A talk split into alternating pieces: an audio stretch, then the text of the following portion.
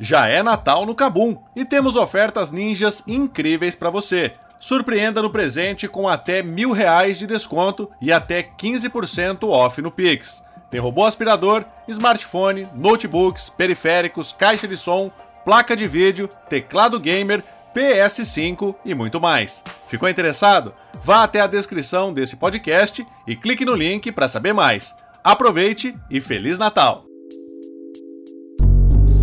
Olá, eu sou Gustavo Minari e está começando agora o podcast Canaltech. O ano já está chegando ao fim e podemos dizer que esse foi mais um período agitado para as redes sociais. Afinal, o Elon Musk mudou o nome do Twitter, que agora se chama X, o TikTok se tornou ainda mais viral e a Meta vem enfrentando dificuldades para se manter no topo. Então, o que esperar para 2024? Para falar sobre esse assunto, eu recebo hoje aqui no podcast Canaltech o Daniel Levi, que é especialista em comunicação digital e fundador da Road. Então vem comigo que o podcast Canaltech de hoje está começando agora.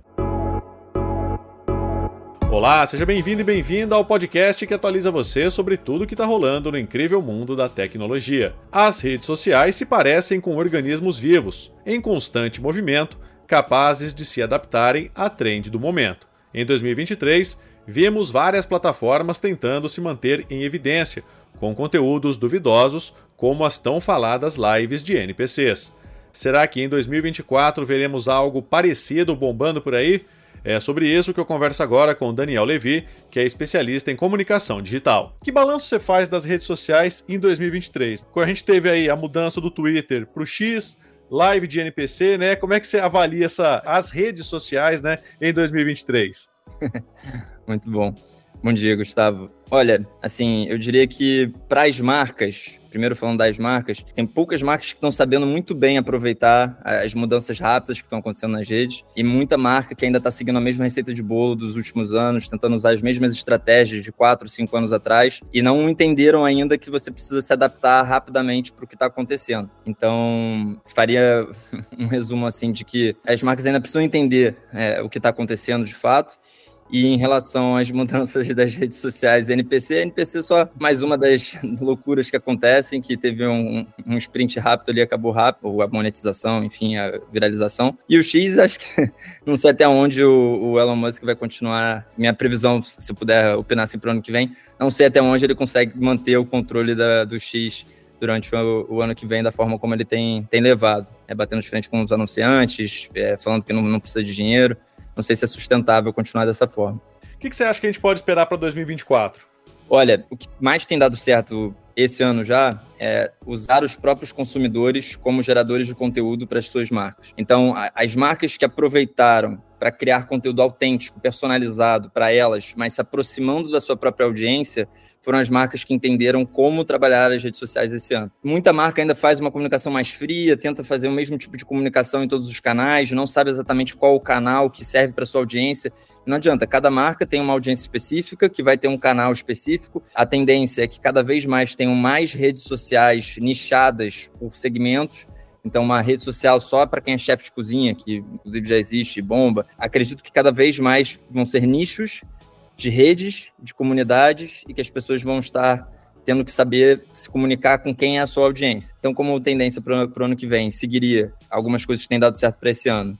Comunicação autêntica, ser verdadeiro, você aproximar o seu consumidor para criar conteúdo para você, não tem nada mais verdadeiro do que isso. Melhor do que pegar uma celebridade que vai fingir que de fato consome a sua marca. Oi, pessoal, tô aqui usando o biquíni da marca tal, e aí na semana seguinte tá, tá usando um outro biquíni de outra marca.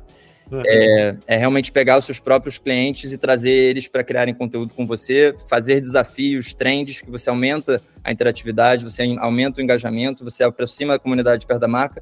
E mais do que isso, muitas vezes você consegue dissociar a marca e fazer a própria comunidade interagir entre ela. Quando você bota desafios, você chama essa galera, tem marcas com a Bold, a barrinha de proteína. Quem fizer a melhor propaganda, chamaram vários creators, quem fizer a melhor propaganda da Bold ganhava alguma coisa. Eles ganharam, sei lá, 200 vídeos de influenciadores diferentes que eles podem usar de uma forma vitalícia nos anúncios deles Uhum. É conteúdo humano, autêntico, de pessoas falando da Bold. Acho que seguindo esse caminho, assim, que a gente vai fazendo isso para o ano que vem, conteúdo autêntico, personalizado por canal, é, o GC aproximar os seus usuários para criarem conteúdo com você e muito creator, continuar muito com o creator próximo, vai saber aproveitar o ano que vem. Não, com certeza, né? Agora falando um pouquinho do uso da inteligência artificial na produção de conteúdo falso, né, Levi? A gente tem visto aí vários exemplos, né, de celebridades que têm a voz clonada, o rosto clonado, né, aparecendo em propagandas. A gente teve até uma matéria do Fantástico inteira falando sobre isso no final de semana. Como é que você avalia isso, né? Você acha que isso deve permanecer em 2024? Acho que só vai se intensificar mais. Já tem alguns anos que a gente tem uma dificuldade de dissociar o que é verdadeiro do que é falso, e isso só tende a se intensificar cada vez mais. A AI vem para conseguir aumentar muito a nossa produtividade, a forma como a gente trabalha, mas ao mesmo tempo a gente vai ter cada vez mais um desafio de conseguir dissociar o que é real do que é sintético, porque não é mais só uma geração de, de informação falsa, de conteúdo falso. Você consegue agora criar o que você quiser. Você uhum. consegue gerar imagem, você consegue gerar vídeo, e para uma pessoa que é menos favorecida de informações, receber um vídeo de um político ou de uma celebridade falando alguma coisa que não foi ela que falou, como é que aquela pessoa consegue dissociar do que é verdadeiro e do que não é verdadeiro? Então, duas coisas tendem a acontecer. Primeiro, um volume muito, muito grande de conteúdo. Para os nossos criadores de conteúdo nacionais, eles vão ter que começar a disputar com, com a galera de fora. Criadores de conteúdo como o MrBeast, por exemplo, que tem um grande, uma grande musculatura financeira Agora ele consegue replicar, multiplicar o conteúdo dele em todas as línguas para o mundo inteiro, sem ter que ficar uhum. pagando, que ele tem equipes de dubladores, pessoas que traduzem. Não vai mais precisar disso. Você consegue agora multiplicar o seu conteúdo com a tecnologia. Então, para a gente conseguir competir com, com, com o conteúdo lá de fora, a gente vai ter um desafio muito grande. Vai ser parecido com uma época como quando a gente assistia, quando a gente era criança, assistia Nickelodeon, Cartoon Network, essa, essa, a gente ficava recebendo desenho animado lá de fora, e as produções aqui de dentro não conseguiam competir porque lá fora tinha muito conteúdo, a gente tende a seguir é, é essa mesma pegada em relação a conteúdo falso e desinformação da mesma forma, assim, vai ser muita coisa, já no LinkedIn, por exemplo, muita gente faz muito texto que não são eles que estão fazendo o texto, estão aproveitando o GPT, estão aproveitando, é, tem, tem plugins, tem adaptações que criam todos os textos para você, então... Uhum saber o que é verdadeiro e o que não é verdadeiro é o grande desafio para o ano que vem, é o grande desafio das próximas eleições. Vai ser difícil. Não, é verdade. Agora, Daniel, diz uma coisa: propagação de fake news, né? As redes até têm tentado combater de alguma certa forma, né? A meta tem ali. De certa, de certa maneira, não propagado, né? Ou pelo menos não tentando não monetizar esse tipo de conteúdo de fake news. Você acha que isso vai continuar? Ou seja, a pressão para que essas plataformas não divulguem conteúdo falso deve aumentar no ano que vem?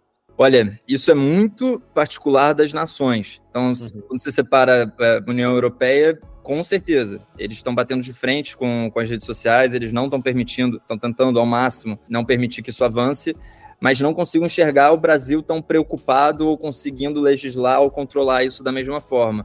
É, uhum. É, não vejo esse nível de preocupação aqui, até propriamente com, com tentativas passadas, LGPD e todas as, as outras regulações que tentaram passar. É tudo muito frágil. Então, pode ser que tenha um movimento no Brasil, nos Estados Unidos, em outros países para tentarem controlar e regularizar, mas, ah, assim, eu sou muito pessimista nesse sentido, porque quando a gente pega os últimos anos, é, é uma bagunça. As pessoas criam o que querem, as eleições foram enxurradas de fake news, e agora com AI, assim, vai ser bem preocupante. Vai ser bem preocupante. Não consigo enxergar tão cedo o Brasil pioneiro nesse sentido, assim. Não, com certeza. Daniel, diz uma coisa agora. O ano que vem deve ser um ano para que o uso da internet, enfim, das redes sociais, sirva para consolidar a comunicação das marcas? Ah, todo ano é um ano para consolidar a comunicação das marcas. O que se, fala, se falou muito em 2023, eu vi muita, muita gente batendo nessa pauta, é você conseguir unificar o branding com a performance. A gente, um, um, dos desafios que a gente tem muito com o cliente, os clientes contratam a gente querendo ter resultado quanto antes, a curto prazo, e isso é insustentável. Então, uma grande bandeira que ainda bem que foi levantada esse ano foi, olha só, não existe trabalhar só performance, não existe trabalhar só branding. Você precisa trabalhar os dois de uma forma unificada. Não vai ter performance que vai ser sustentável no, é, no longo prazo se você só ficar pensando no resultado curto. Uhum. É, quero o resultado para amanhã. Se você não fizer uma construção de branding, vai ser insustentável, os indicadores vão ficar muito altos, você vai ter que começar a colocar mais dinheiro até uma hora que a conta não vai fechar. Então, isso foi uma pauta muito trabalhada esse ano. Imagino que quem esteja acompanhando, os coordenadores de marketing das grandes empresas que estão acompanhando, estão cientes disso e precisam separar não só um orçamento para investir em performance para o ano que vem, mas eles precisam investir em presença de marca, em posicionamento de marca, porque vai ser isso que vai fazer a performance de fato performar de uma forma sustentável ao longo do tempo. E Daniel, para a gente ir encaminhando aqui para o final, você acha que vai dar para ganhar dinheiro com rede social em 2024? Sempre, muito. Principalmente criadores de conteúdo. É, é, assim, você vê iniciativas lá de fora de escolas de Creator Economy. É, que, provavelmente isso vai vir para cá muito em breve. Meus sobrinhos querendo ser youtuber, não querendo fazer faculdade. Ah, acredito que realmente isso está se tornando uma profissão, vai ter capacitação e educação para as pessoas se tornarem creator. E, de fato, é um meio que você, se fizer direito, se fizer de uma forma nichada, com volume certo, de uma forma muito autêntica e personalizada, dá para ganhar dinheiro sim. É isso aí, Daniel. Muito obrigado pela tua participação e um bom dia para você, hein? Valeu, Gustavo. Obrigado. Bom dia. Tá aí, esse foi o Daniel Levi falando sobre o que podemos esperar para as redes sociais em 2024. Agora se liga no que rolou de mais importante nesse universo da tecnologia no quadro Aconteceu Também.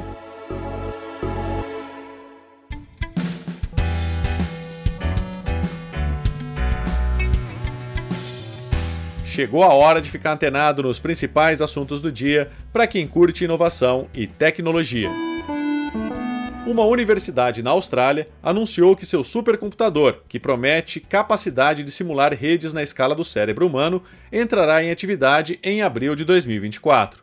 A tecnologia, chamada Deep South, é baseada em um sistema que imita processos biológicos, usando hardware para emular grandes redes de neurônios com picos de até 228 trilhões de operações sinápticas por segundo. Assim, a proposta é que o supercomputador consiga rivalizar com a taxa estimada de operações no cérebro humano. Um estudo publicado recentemente pelo TikTok revela uma relação direta entre o uso do aplicativo de vídeos curtos e o consumo maior de produtos relacionados à música, seja com plataformas de streaming, shows ao vivo ou compras de mercadorias de artistas. O relatório revela que o público que utiliza o TikTok está também mais conectado em plataformas de streaming de música.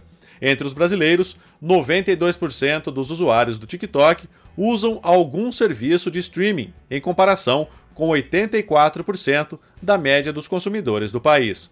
Os dados do estudo mostram ainda que as pessoas que acessam a plataforma de vídeos curtos têm 37% mais chance do que o consumidor médio de pagar por um serviço de streaming musical. A Apple está planejando dar uma nova aparência ao Apple Watch e adicionar recursos de saúde que podem chacoalhar a indústria e surpreender seus principais concorrentes. Segundo o jornalista Mark Gurman, do Bloomberg, a empresa está trabalhando na detecção de hipertensão e apneia do sono para o lançamento do próximo Apple Watch em 2024. Ao detectar flutuações da pressão sanguínea ao longo dos dias e da respiração da pessoa durante o sono, o Apple Watch recomendaria testes com um médico profissional especializado para cada área. Cientistas sul-coreanos desenvolveram um algoritmo de inteligência artificial capaz de diagnosticar autismo em crianças com 100% de precisão, analisando apenas fotos de suas retinas. A pesquisa baseia-se na conexão entre o cérebro e o olho, já que a retina e o nervo óptico se conectam ao fundo do órgão, no disco óptico, que é uma extensão do sistema nervoso os olhos são uma janela para o cérebro, e pesquisas como essa usam isso para, de maneira não invasiva, descobrir informações cerebrais preciosas. O governo federal lançou o aplicativo para bloquear rapidamente celulares roubados no Brasil. Batizado como Celular Seguro, o software para Android e iOS computadores vai enviar avisos simultâneos sobre furto ou perda de um aparelho para operadoras, bancos e serviços online. A Anatel também faz parte do lançamento e receberá os avisos que visam bloquear rapidamente os aparelhos roubados. Aparelhos e apps de bancos serão os primeiros a serem bloqueados, já no lançamento do app. Nas próximas semanas, entram novos recursos, como a suspensão de linhas telefônicas, SMS e outros aplicativos. Tá aí, com essas notícias, o nosso podcast Canaltech de hoje vai chegando ao fim. Lembre-se de seguir a gente e deixar uma avaliação no seu aplicativo de podcast preferido. É sempre bom lembrar que os dias de publicação do programa são de terça a sábado, com um episódio novo às 7 da manhã, para acompanhar o seu café.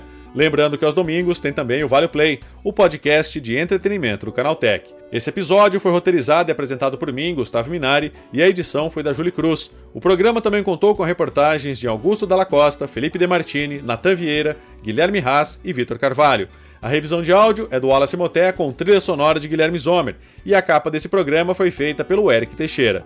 Agora nosso podcast vai ficando por aqui. A gente volta amanhã com mais notícias do universo da tecnologia para você começar bem o seu dia. Até lá, tchau, tchau.